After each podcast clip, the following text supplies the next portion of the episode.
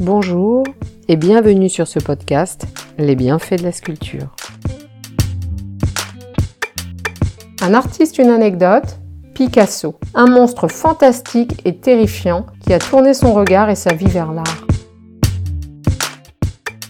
Pablo Picasso naît à Malaga, en Andalousie, en 1881, d'un père professeur de peinture et conservateur du musée, et d'une mère venant d'une famille de vignerons. À l'âge de 8 ans, encouragé par son père, il peint ses premiers tableaux. Le musée ferme en 1891, la famille doit alors déménager vers Barcelone. En 1895, pour guérir sa sœur Conchita, il promet de ne plus jamais peindre. Son souhait ne se réalise pas. Il se plonge dans son art. Influencé par l'architecture de la Sagrada Familia, Pablo étudie la peinture il réussit alors le concours d'entrée à l'école supérieure du design et d'art de Barcelone, en un jour, là où il faudra un mois pour le réaliser. Se liant d'amitié avec le peintre Carlos Casamegas, ils voyagent ensemble vers Paris. Le suicide de ce dernier en 1901 marquera le début de sa période bleue. Une période montrant des sujets poignants sur la souffrance, des travailleuses, des pauvres et des exclus. C'est à partir de cette année-là que l'artiste signe ses œuvres du nom de sa mère, Picasso. Picasso rencontre Fernand Olivier en 1904. En raison de ses relations avec un ami qui l'héberge, les autorités françaises fichent l'artiste en 1905 comme anarchiste. En 1907, Picasso réalise Les Demoiselles d'Avignon, une peinture controversée qui a marqué le début du cubisme, mouvement qu'il a développé avec Georges Braque. Interrogé cette même année dans une affaire de vol de statuettes au Louvre, il n'est pas poursuivi. En 1909, il sculpte Tête de femme, Fernande, un portrait de Fernande, un premier pas vers la sculpture cubiste. Leur relation prendra fin en 1912.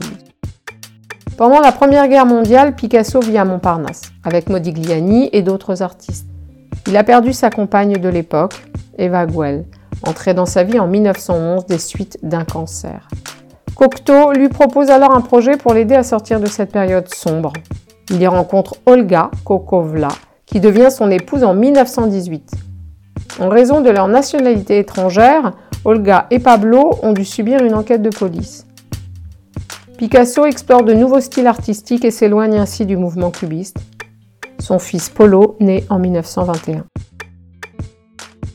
Il rencontre Marie-Thérèse Walter en 1925, sa nouvelle muse, l'artiste a réalisé une quantité importante de portraits d'elle, dont une œuvre célèbre, Le Rêve, de 1932. Picasso réside dans son château de Boisgelou en Normandie entre 1930 et 1935. Une période marquée par une concentration sur la sculpture. Il y réalisera des sculptures tête de femme en 1935. Il se sépare de Olga. Quelques mois plus tard, Maya, sa fille avec Marie-Thérèse, vient au monde.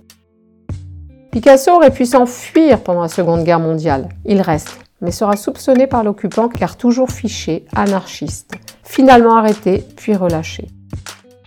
Picasso a été influencé par Dora Maar, une artiste au caractère bien trempé avec qui il eut une relation de 1937 à 1944. Son influence se reflète dans les œuvres de Picasso de cette période. Souvent représentées qu'un air réfléchi et soucieux, cette relation l'a ainsi poussé à s'impliquer dans la guerre d'Espagne et à peindre le célèbre tableau Guernica, présenté à l'exposition internationale à Paris en 1937. Picasso rencontre François Gillot, intellectuel et peintre de bonne famille en 1943. Leur relation débute par des visites de plus en plus intimes. De cette relation naîtront Claude en 1947 et Paloma en 1949, représentés fréquemment avec leur mère. En 1946, Picasso découvre l'atelier de poterie Madura à Valoris, sur invitation des propriétaires Georges et Suzanne Ramier. Les céramiques sont pour lui un art entre peinture et sculpture, une période méconnue de son parcours. Le maître y a pourtant réalisé près de 4500 pièces. Son couple avec Françoise va mal. Il rencontre en 1952 Jacqueline Roch, alors employée à la poterie. François Gillot, épuisé, le quitte et part sur Paris avec leurs deux enfants. À 73 ans, Picasso vit mal cette séparation.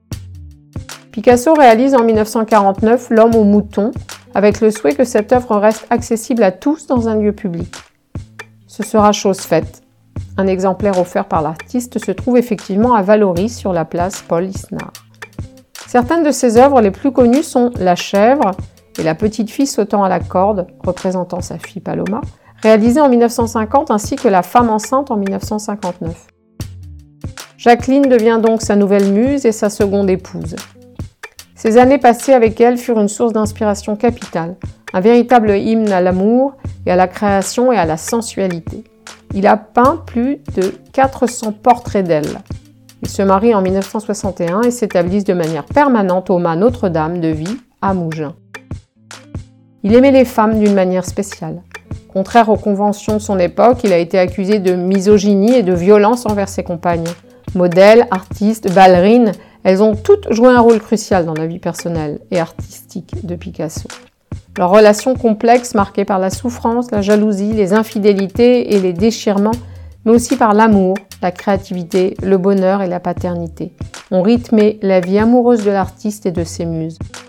Ses enfants sont présents dans sa vie, mais à chaque étape, il laisse derrière lui sa vie passée. Tout de même longtemps ignoré par les musées nationaux, l'artiste finit par être reconnu et célébré. Très superstitieux, Picasso refusait de faire un testament de peur d'attirer la mort, disait-il. Il meurt en 1973 à 91 ans, laissant un héritage artistique évalué à l'époque à 250 millions de dollars et valant désormais des milliards.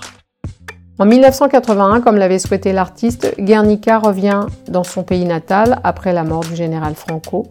Dans son unique interview, le journaliste demande à Picasso Si vous deviez choisir vous-même la toile qui devrait vous survivre? L'artiste répond Je ne sais pas, c'est difficile.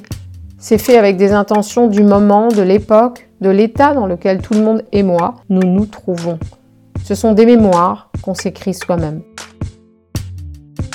À bientôt pour une nouvelle anecdote.